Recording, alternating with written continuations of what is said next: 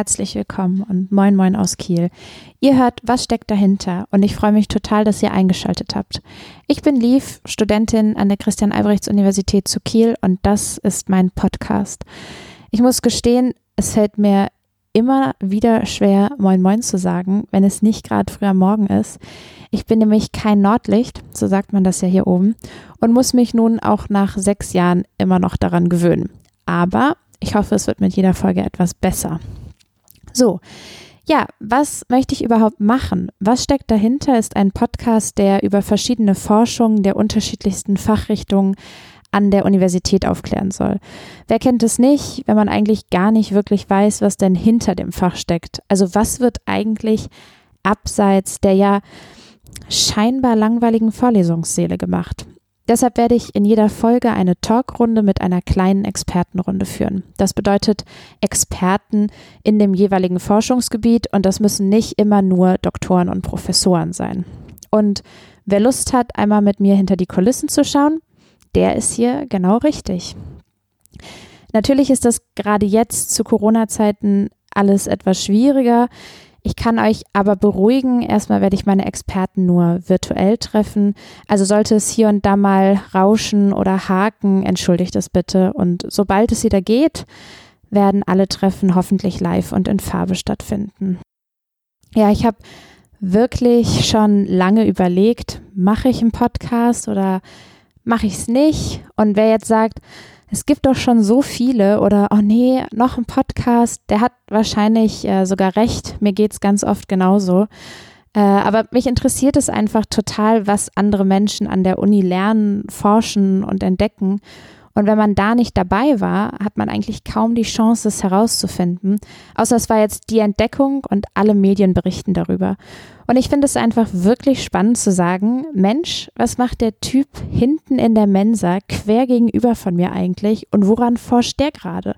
Man könnte also sagen, der Podcast möchte die Uni für euch ein Stückchen transparent machen. Und in meiner ersten Folge werde ich mich mit der Psychologie beschäftigen und da Psychologie so ein großer Fachbereich ist und so facettenreich ist, werde ich mich explizit mit der biologischen Psychologie beschäftigen. Das heißt, meine Experten forschen vor allem in der biologischen Psychologie. Vor allem, warum betone ich das so komisch? Und da will ich gar nicht so viel vorwegnehmen, weil es in der Wissenschaft ganz häufig schwierig ist, nur in seinem Fachbereich zu bleiben und man manchmal doch noch andere Einblicke oder andere Formen der Wissenschaft mit einbeziehen muss. Hierfür habe ich heute extra für euch eine Studentin, einen Hiwi, also eine studentische Hilfskraft und einen Dozenten gewählt, um euch einfach so verschiedene Eindrücke und Ansichten näher zu bringen. Ich bin gespannt und ich habe Lust. Ich bin natürlich auch ein bisschen aufgeregt, aber ja, lasst uns einfach anfangen und äh, ich freue mich. Hallo in die Runde. Schön, dass es geklappt hat. Ich freue mich und würde vorschlagen, dass ihr euch einmal kurz vorstellt, damit die Zuhörer euch kennenlernen können. Selina, machst du vielleicht den Anfang? Ja, gerne. Hallo, ich bin Selina, ich bin 22 Jahre alt, ich studiere momentan im achten Semester Psychologie und ich schreibe gerade an meiner Bachelorarbeit in der biologischen Psychologie auch an der Uni in Kiel.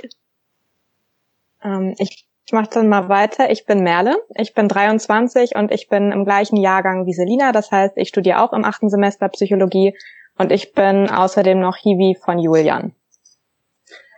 Das ist die passende Überleitung zu mir. Mein Name ist Julian Keil. Ich bin 37 Jahre alt. Ich bin Professor für biologische Psychologie an der Universität Kiel. Also ich habe Psychologie studiert und äh, arbeite jetzt seit 20 Jahren als Wissenschaftler eben im Bereich Wahrnehmung und den biologischen Grundlagen unserer Wahrnehmung. Ja, vielen Dank.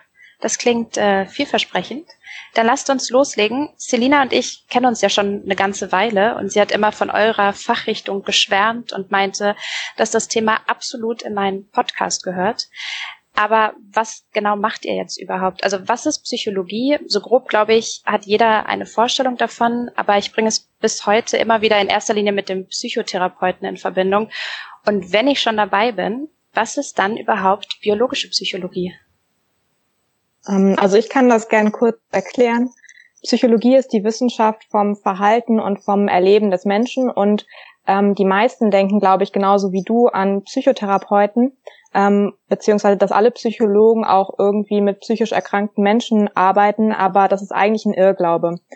Die wenigsten Psychologen sind Psychotherapeuten, das heißt, es gibt auch psychologische Berater ähm, oder Rechtspsychologen, die beschäftigen sich dann mit Straftätern, Schulpsychologen oder auch eben ganz viele Wissenschaftler, wie zum Beispiel Julian, die psychologische Fragestellungen untersuchen. Eine psychologische Fragestellung ist zum Beispiel sowas wie, hat chronischer Stress einen Einfluss auf die körperliche Gesundheit? Ähm, und dann versucht man die Befunde dann irgendwann in der Praxis anzuwenden. Und die Psychologie umfasst sehr viele Teilgebiete, die sich teilweise ganz stark überlappen. Ähm, also zum Beispiel sowas wie Persönlichkeitspsychologie, klinische Psychologie oder eben biologische Psychologie. Und die biologische Psychologie ist ein Grundlagenfach, das eben auch in ganz vielen anderen Fächern irgendwie angewendet wird, ähm, auf dem, also das bedeutet, die meisten anderen Teilgebiete bauen darauf auf. Und es geht dann vor allen Dingen darum zu untersuchen, wie psychologische Phänomene durch neuronale Korrelate, also Vorgänge im Nervensystem, erklärt werden können. Und Selina zum Beispiel untersucht gerade, wie eine optische Täuschung entstehen kann. Und das wäre auch so eine ganz klassische Fragestellung aus der biologischen Psychologie. Okay, jetzt verstehe ich die feinen, aber dann doch entscheidenden Unterschiede. Ich muss trotzdem nochmal nachfragen, kann ich nach dem Psychologiestudium direkt als Psychotherapeut ähm, praktizieren, Selina? Also momentan ist es so, dass das Studium dich dazu befähigt, die Psychotherapeutenausbildung zu machen. Die geht nochmal drei bis fünf Jahre und erst danach darf man sich psychologischer Psychotherapeut nennen und mit den Krankenkassen abrechnen. Also nein, man darf nicht direkt die Psychotherapeut nennen nach dem Studium oder mit den Kassen abrechnen. Das funktioniert so nicht. Aber ab dem kommenden Wintersemester gibt es dann einen Umstieg auf das, auf das Psychotherapeutenstudium. Das bedeutet, dass man nach dem Bachelor entscheidet, ob man einen allgemeinen Master machen möchte oder einen Psychotherapeutenmaster. Und nach dem Psychotherapeutenmaster hat man dann die Befugnis, sich ähm, psychologischer Psychotherapeut zu nennen. Man ist dann aber quasi sowas wie ähm, ein Medizinstudent, der nach dem Studium seinen Facharzt macht und muss erst eine Weiterbildung machen, bis man dann wirklich, ja, genau. Also man ist dann danach auch noch in Weiterbildung erstmal. Okay, verstehe. Äh, das heißt trotzdem immer noch sehr, sehr umfangreich. Selina, du schreibst ja gerade an deiner Bachelorarbeit und äh, Merle meinte ja schon, es geht äh, um optische Täuschung, aber womit beschäftigst du dich denn da genau? Also in meiner Bachelorarbeit möchte ich den sogenannten Flashlag-Effekt untersuchen. Dabei geht es um eine optische Täuschung, die wir wahrnehmen, wenn sich ein Balken über einen Bildschirm bewegt. In dem Moment, in dem man einen Punkt aufblitzen sieht, nimmt man den Balken in die Bewegungsrichtung verschoben wahr. Der Flashback-Effekt ist also ein Phänomen, bei dem ein später dargestellter Reiz die Wahrnehmung eines zuvor dargestellten Reizes beeinflusst. Ich habe mich für dieses Thema entschieden, da mich der Schnittpunkt zwischen Psychotherapieforschung und biologischer Psychologie interessiert. Und ähm, Julian, du hattest mir ja erzählt, dass deine Kollegen an der Charité in Berlin den Flashlag-Effekt an Schizophrenie-Patienten untersuchen. Man geht davon aus, dass der Flashlag-Effekt bei diesen Patienten stärker ausgeprägt ist. Ich fand das ziemlich spannend und darum habe ich mich dafür entschieden, in meiner Bachelorarbeit genau dieses Experiment erstmal an einer studentischen Stichprobe zu testen, um dann eventuell im Master darauf aufzubauen und vielleicht auch dann mit Patienten mit Schizophrenie zu testen. Hm, das heißt, wenn ihr in der Forschung dann zu einem Ergebnis kommt, können daraus zum Beispiel Medikamente oder Therapieansätze entwickelt werden. Vielleicht auch in Bezug jetzt auf die Schizophrenie oder vielleicht ähm, etwas allgemeiner an Merle gefragt. Was kann denn dann mit den Ergebnissen überhaupt angefangen werden? Ja, also es wäre schön, wenn es so wäre, dass man ähm, einfach nur eine Fragestellung untersucht, wie warum haben Menschen Schizophrenie und dann alleine das Rätsel löst, die Informationen dann an einen Pharmakonzern zum Beispiel weitergibt und alle mit Schizophrenie auf einmal retten kann. Ähm, aber zum Beispiel bei der Schizophrenie ist es so, dass man zwar weiß, welche Medikamente wirksam sind, aber nach wie vor eigentlich nur ganz wenig über die Ursachen weiß der Erkrankung. Das bedeutet, ähm, da muss dann in einer ganz großen Zahl von Studien das erstmal untersucht werden. Ähm, und deshalb ist Wissenschaft auch eigentlich ein ganz langsamer Prozess, bei dem dann, wie gesagt, in unglaublich vielen Studien Einzelaspekte eines Phänomens untersucht werden, also zum Beispiel Einzelaspekte der Schizophrenie, ähm, außerdem müssen dann die Ergebnisse, die dann gefunden werden, repliziert werden. Das bedeutet, das muss in anderen Studien auch gezeigt werden, dass das, was rausgefunden äh, wurde, stimmt, ähm, um so fehlerhafte Ergebnisse auszuschließen. Das merkt man aktuell auch äh, an der Erforschung des Coronavirus. Das kriegen wir alle quasi live mit, wie das passiert. Und da sind dann ganz viele dadurch verunsichert, dass ab und zu neue Informationen auftauchen, alte revidiert werden müssen. Und das ist dann aber auch ein ganz normaler Prozess. Also, also funktioniert Wissenschaft halt. Außerdem löst man solche Rätsel nicht ganz alleine, sondern ähm, Studien bauen häufig aufeinander auf. Also zum Beispiel könnte es sein, dass ich irgendwas herausfinde, was jetzt wahrscheinlich nicht so unbedingt bahnbrechend ist, und dann irgendwer das, was ich veröffentlicht habe, liest, eine ganz kluge Idee dazu hat und dann darauf aufbaut und dann vielleicht was ganz Tolles herausfindet.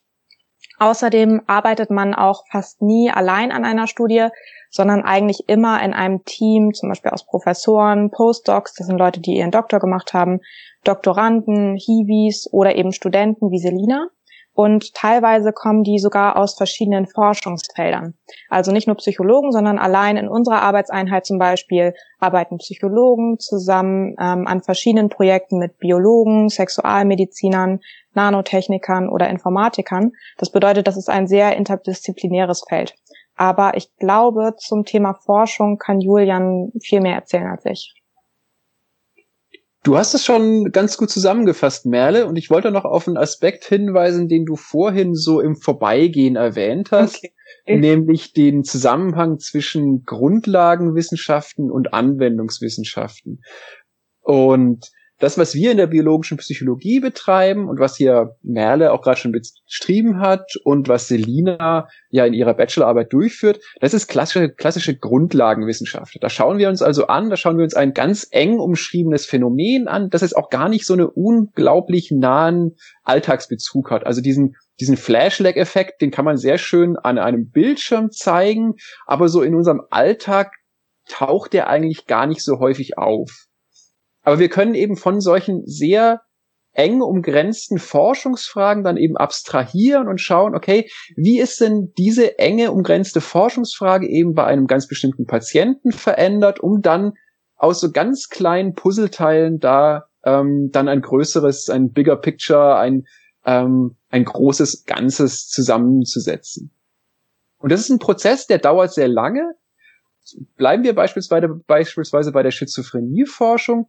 Die Schizophrenie, die wurde schon von Herrn Kreplin schon ganz früh ähm, beschrieben. Das ist ein Forschungsfeld, das im Grunde seit 100 Jahren existiert. Und seit 100 Jahren fragen wir uns, was ist denn eigentlich dran an der Schizophrenie? Was sind denn so die Grundeigenschaften? Ähm, und ähm, das kennt man ja vielleicht so aus dem Alltag, dass ja das Wort Schizophren ähm, eine ganz eigene Bedeutung hat, die aber gar nichts mehr mit dem eigentlichen klinischen Bild der Schizophrenie zu tun hat. Also da haben wir so einen ständigen Wandel ähm, sowohl von Erkenntnissen, von Erklärungen, die sich dann auch beispielsweise eben eines Tages hoffentlich in Behandlungsmöglichkeiten ähm, niederschlagen, also in Psychotherapie, ähm, Behandlungskonzepten oder dann auch tatsächlich in der Entwicklung von Medikamenten. Okay, ähm, du hast ja gerade beschrieben, dass sich der momentane Begriff mit dem aktuellen Krankheitsbild gar nicht mehr unbedingt überschneidet. Ähm, was heißt das genau? Also ich als Laie zum Beispiel wüsste jetzt nicht, was ich mir da genau drunter vorstelle. Also, was man ja generell so als schizophren bezeichnet oder was man so kennt, ist ja so dieses, oh, irgendwas Gespaltenes. Also, es wird ja in den Medien oder in der Populärwissenschaft häufig verwendet als eine schizophrene Situation, ist irgendwie eine in sich widersprüchliche äh, Situation oder man kennt es vielleicht aus aus Filmen, dass schizophrene Menschen irgendwie eine gespaltene Persönlichkeit haben. Ähm, und das war auch lange Zeit die Idee hinter der Schizophrenie, auch im Wortsinne, dass man also schizophren, also ein, ein geteilter Kopf, ein geteilter Geist. Ähm, aber mittlerweile spricht man hier eher von sogenannten wahnhaften Störungen, also Erkrankungen, die mit einer ganz bestimmten Klasse, einer ganz, ganz bestimmten Art von Halluzinationen oder nicht mit der Realität übereinstimmenden Wahrnehmungen einhergehen. Und so ändert sich ein einmal beschriebenes Krankheitsbild, das wird dann konkretisiert, wird näher beschrieben und so kommt man dann immer weiter auf den eigentlichen Kern einer Erkrankung, eben in dem Fall bei der Schizophrenie diese wahnhaften Störungen. Okay, jetzt habe ich es auch verstanden.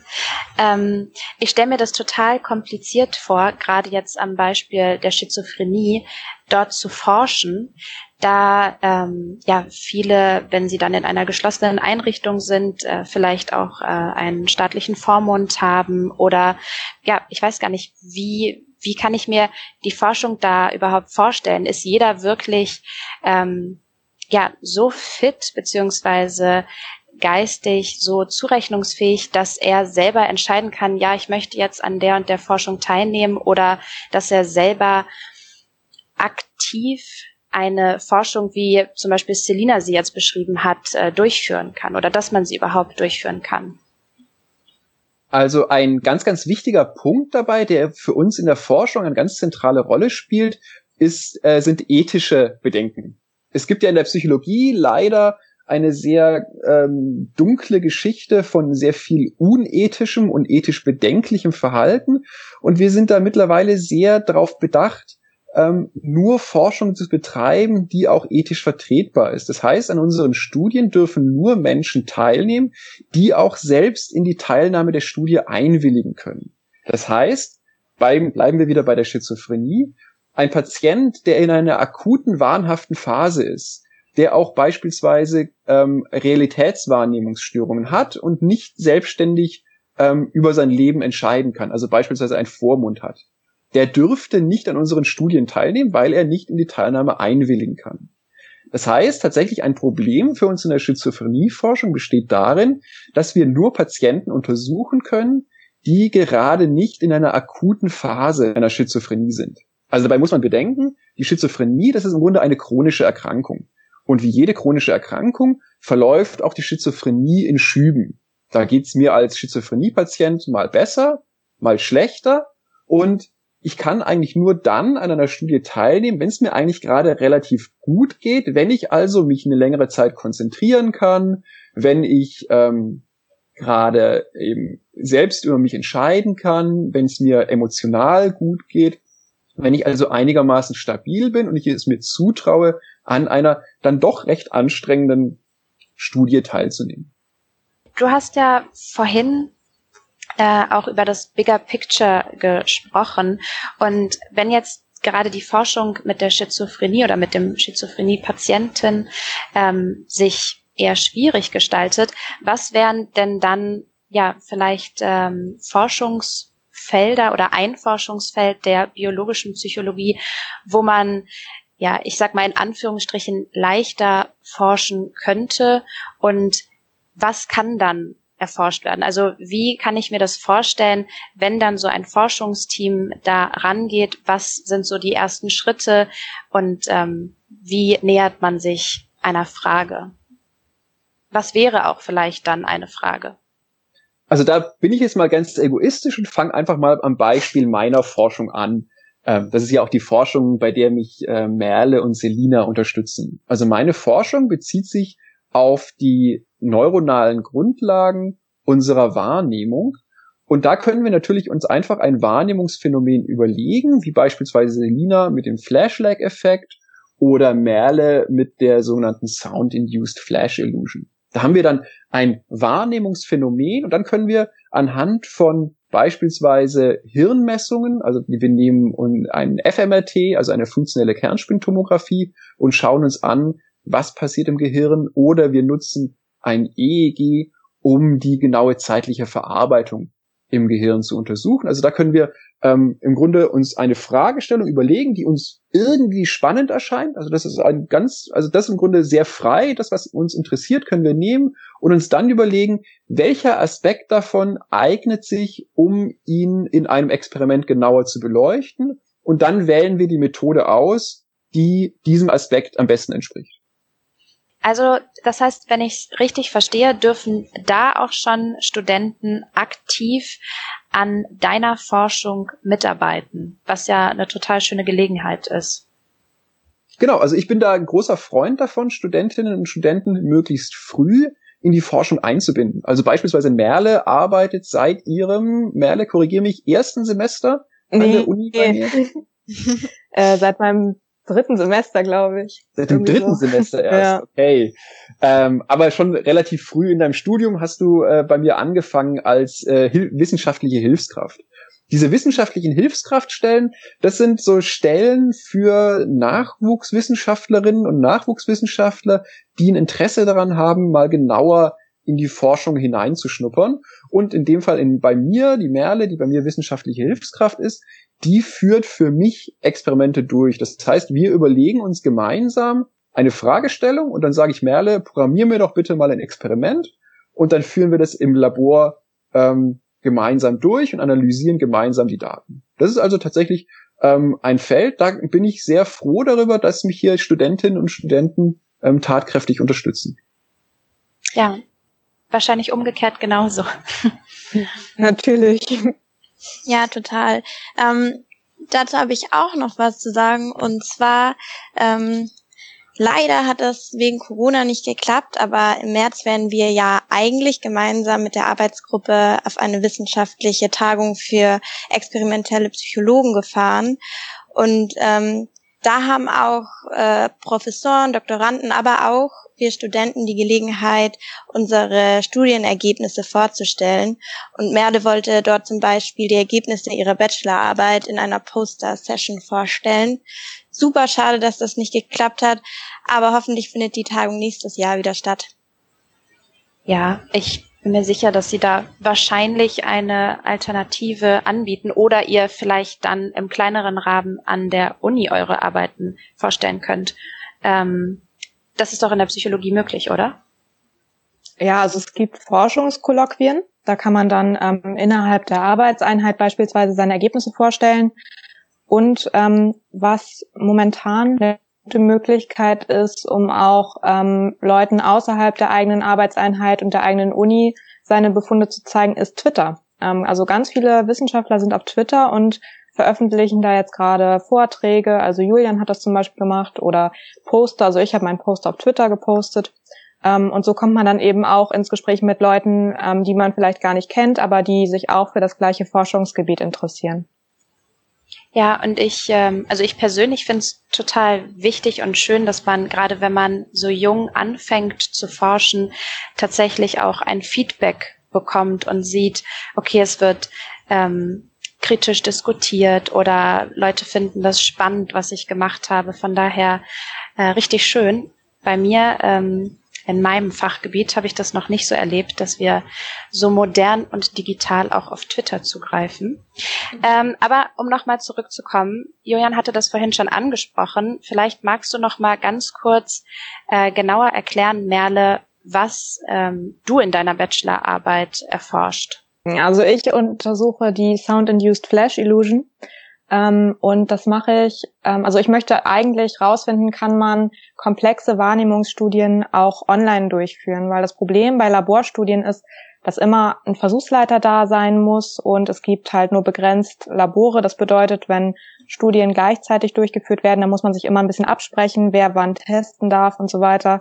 Und die Versuchspersonen müssen halt in die Uni kommen, was gerade im Moment halt echt schwierig ist. Und untersuche ich, ob man im Labor und online in dieser ähm, in diesem Experiment die gleichen Ergebnisse produzieren kann. Okay, verstehe. Dann habe ich noch eine Frage an Julian.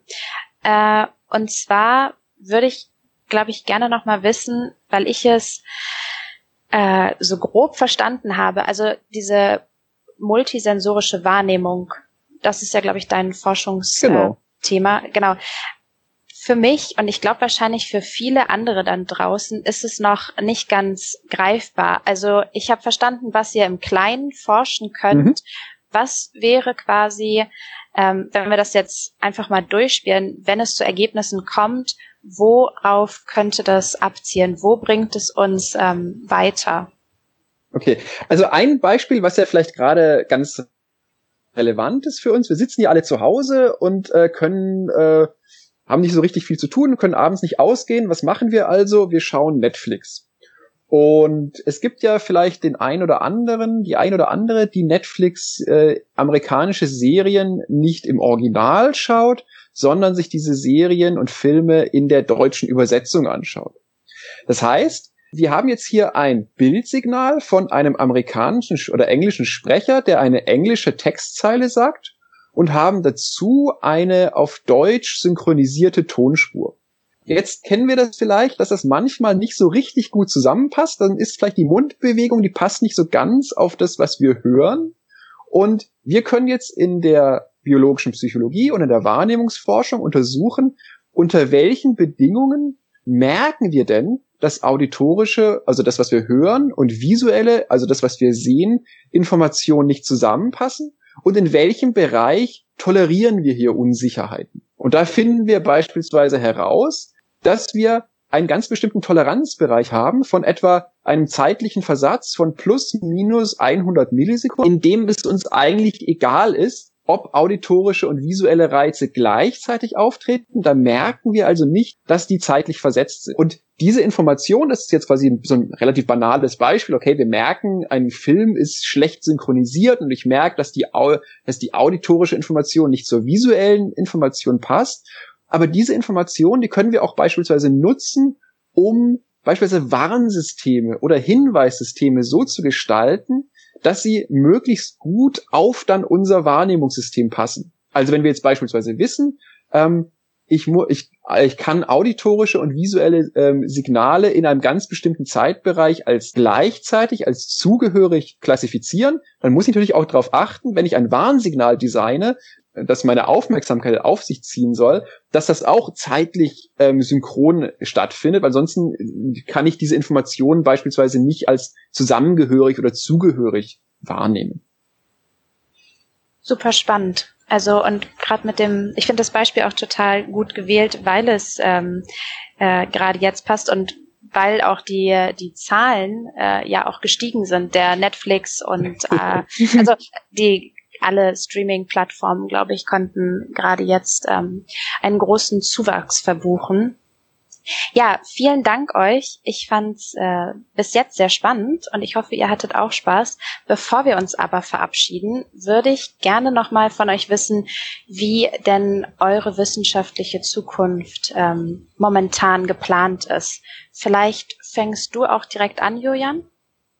Ähm, die wissenschaftliche Zukunft, das ist so ein heikles Thema, denn die wissenschaftliche Zukunft die ist ein, äh, ja, die ist nicht immer so ganz planbar. Ähm, also ich hatte es vorhin gesagt, ich, ich bin äh, seit vielen Jahren schon an der Uni tätig. Also ich habe studiert, habe anschließend äh, meine Doktorarbeit geschrieben, habe dann als Postdoc, also als Wissenschaftler gearbeitet und bin jetzt seit drei Jahren als Professor an der Universität Kiel und ich bin, ähm, oder wir haben in Deutschland eine etwas schwierige Situation, dass Wissenschaftler selten Dauerverträge bekommen, sondern ich bekomme immer nur Kurzzeitverträge, also Verträge, die so maximal eine Laufzeit von drei Jahren haben. Also für mich ist jetzt meine nächste wissenschaftliche äh, Planungsphase sind die nächsten drei Jahre. Und hier versuche ich jetzt ähm, hier an der Universität Kiel vor allem im EEG ähm, zu forschen und wir versuchen gerade einen Forschungsbereich zu etablieren ähm, zu den neuronalen Netzwerkprozessen. Also wie kommunizieren unterschiedliche Bereiche im Gehirn miteinander, um daraus zu verstehen, wie Bewusstsein eigentlich entsteht. Also wie wird eine Aktivierung eines ganz bestimmten Gehirnbereiches zu einer bewussten Wahrnehmung und was bedeutet Bewusstsein eigentlich? Also wie kann ich Bewusstsein ähm, klassifizieren und beschreiben.